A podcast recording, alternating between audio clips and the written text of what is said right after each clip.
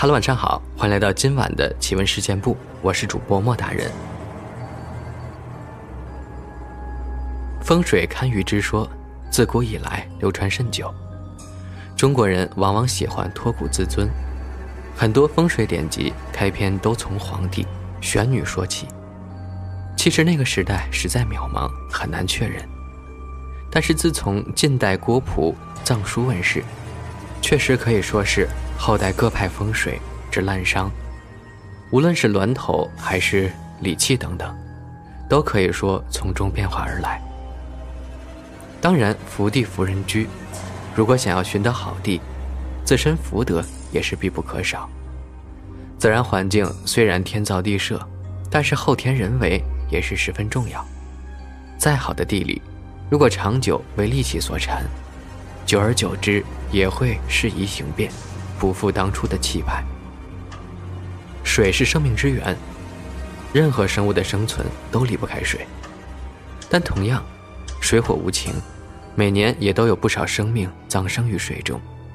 今天的故事呢，发生的这座城市，不是我的出生地，但是也算是和我有颇深的渊源。那个时候已经是大学毕业了，继续留在这儿工作一段时间。工作之余，偶尔也应朋友之邀，四处走走，帮一些小忙。这座城市的地形和中国许多城市也是一样的，一条大河穿城而过，将城市分为两半。而就在这条大河中，却有一座小岛位于江心。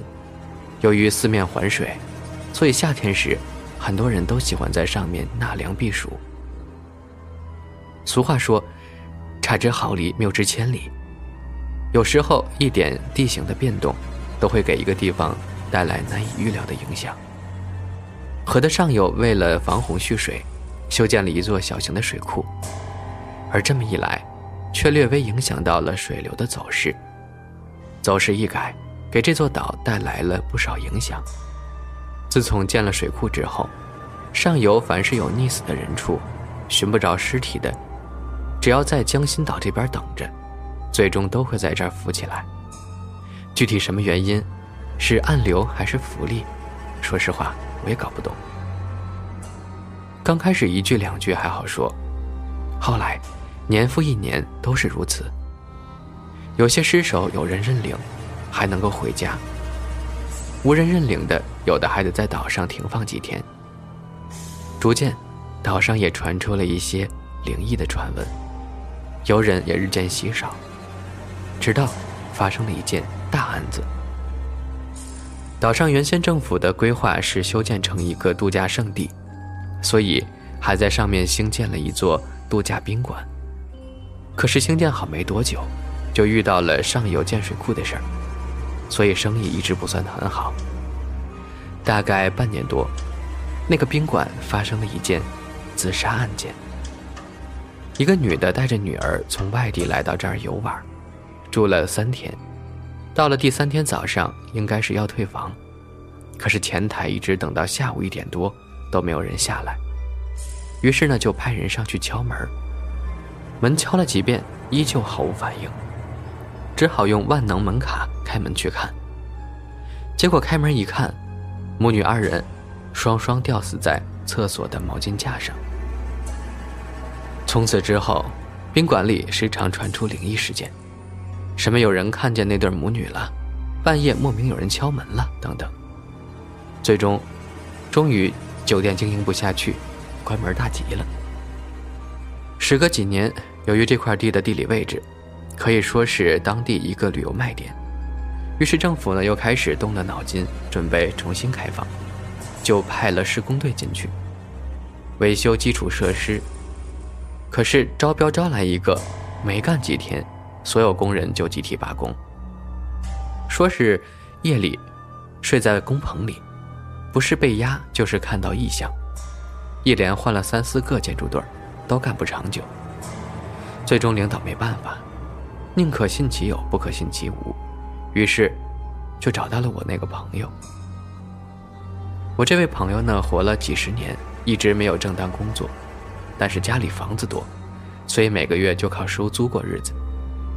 因为他老爸的缘故，他老爸曾是高层一个领导的幕僚，所以老爸死后，偶尔有事还会找他。这都是我和他处理了这件事之后才告诉我的。他跟着施工队上岛溜了一圈，发现除了由于长时间无人登岛，树木长得过于茂盛，所以阴气略重之外，并没有什么其他的。那怎么会接二连三的出现这么多怪事儿呢？索性准备留在岛上睡一晚。当时的情况已经是一到黄昏，岛上就没人敢待了。于是还没到夜晚，陪同人员就催着我朋友快走。催了几回，实在不好意思，就只好跟着其他人登船离岛。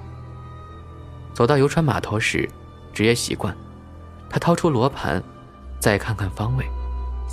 而就在这个时候，发现此时的罗盘反应和早上的大不相同。原先平静安稳的标识方位的罗盘，这个时候。却是在激烈的抖动着。用科学的话来说，应该是整个区域的磁场很不稳定。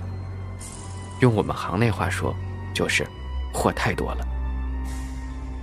因为他的家学是堪舆，所以对于处理这些灵界的事儿不是很了解，于是乎就找到我了。我本来是不大想参与的，但是架不住朋友的三劝两劝，于是就答应先上岛看看再说。第二天一早，坐船第二次登岛。岛上因为多年无人看护，树木参天，就算白天上岛也是一片阴森森的，真是避暑圣地呀。可能是自己本身有一种敏感度，自从一踏上岛，就有一种被困住的感觉。踏勘了母女自杀的房间，发现魂可能早就不在这儿了，但是应该没出这个岛。大致看了一遍，发现应该是整个磁场的问题，而非地理形势的问题。当天晚上决定在岛上住一晚看看。随行人员听到我们要住一晚，都吓得连连摆手。但是不住一晚，绝对是没法找出事实的真相的。最后没办法，就只有把我们两个留在岛上，派人送上被褥、食物，其他人趁着天还没完全黑，早早的。离岛了，有吃有喝，倒也不错，时间也过得很快，不一会儿的功夫，河对岸就华灯初上了。看看时间，依旧是太早，索性啊，先睡一会儿再说，因为下半夜估计有的要忙了。睡到十一点，正值子时，阴阳交替的时候，因为只是上岛观察，所以也没带什么东西，拿出一支引魂香。插在住的别墅门口。这香的功能呢，就是聚集四方灵体。原先是用来炼制道门的耳报鬼，或者张柳灵童的。在这里，我借用了，寻找整个岛上巨灵的所在。香插上之后，飘出的香烟和我原先设想的大不一样。原先以为会往岛的中心或者东北方鬼门的方向飘。但是香一插到地上，烟火往江边跑。我就顺着烟一直走，快走到江边的时候，突然只见到烟好像被什么强力的风一下子给吹散了一样，消失的无影无踪。但问题是，那时候一点风都没有，连树叶都不带动一动的。这种情况只有两种可能，一种就是。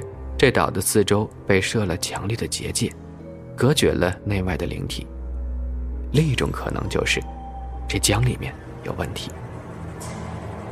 我回到住的地方，那位朋友觉还没醒呢，我也继续躺下眯一会儿，直到天亮，来人接我们出岛。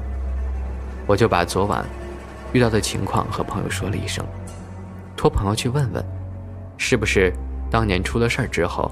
有请什么高人过来处理过，他给设下了结界。结果打电话的答复是，当年出事了之后，公安法医弄完现场后就停止营业了。当时也没觉得是神呀鬼呀的，什么都没弄。那既然不是结界，看来就是江里出了问题。这时候朋友突然记起。这里自建了水库之后，就成了尸体打捞地。每年少则五六具，多的年份竟然高达十多具尸体。几年积累下来，这里捞出的腐尸也有好几十句了。听到他这么说，我大概知道为什么烟会散了，可能是因为常年溺死在这儿的阴魂太多。根据我们的说法，天地水可分三界，溺死之人魂归水府，不受地府管辖，所以难入轮回，需要先开通水路引魂，才能送入轮回。而这些难入轮回的鬼魂，因为数量众多，逐渐在岛外形成了一道屏障，而死在岛上的母女被这个屏障锁足，也出不去，困在岛上，自然是灵异百出了。不过要开水路，牵水魂上来，就要坐船到河里进行。岛上呢也要做一些相应的布置。我朋友立刻和上面报告，获得了肯定答复之后，大家就分头开始准备去了。一个月后，一切都准备停当，报纸上也登出了公告，江心岛将举行迎中秋灯会，供市民隔江观察。当然要隔江。岛上正在做正事呢。当天晚上，岛上张灯结彩，整个岛五彩缤纷。但是主线确实由七星灯、三台灯和四象灯组成的引魂灯路。而在岛上别墅里，我联系了当地道观的一众师傅，罗列坛场，为一会儿的引魂超度做准备。岛上准备好了，我和朋友就准备坐船下河了。夜晚涨潮时间一到，法船开动，法器敲得很动听，唱诵的声音也很优美。然后一个莲花一个灯，从船上接连放到河里，整条河都闪闪发光的莲花灯，很美丽，也很令人伤感。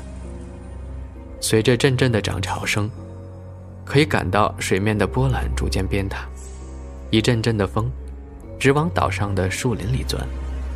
铺设引魂灯的那条小路，慢慢的开始出现了水渍。大约过了一个多小时，风又渐渐的变小，感觉应该差不多了，于是招呼船家停靠。其实，在小岛周边，都插了一个个的小公仔，供游魂附体。上岸之后，大家七手八脚的把这些小公仔拔起来，送到岛中间的别墅道场里去。等到道场超度快到尾声时，点起熊熊大火，送公仔上路。这个时候，岛的另一头也放起了烟花，在这美丽的烟花掩映之中，虽然我本身看不到，但我相信，一定随着阵阵青烟腾空而去。那些溺死的亡魂，包括那对母女，希望都能够离苦得乐，早日轮回。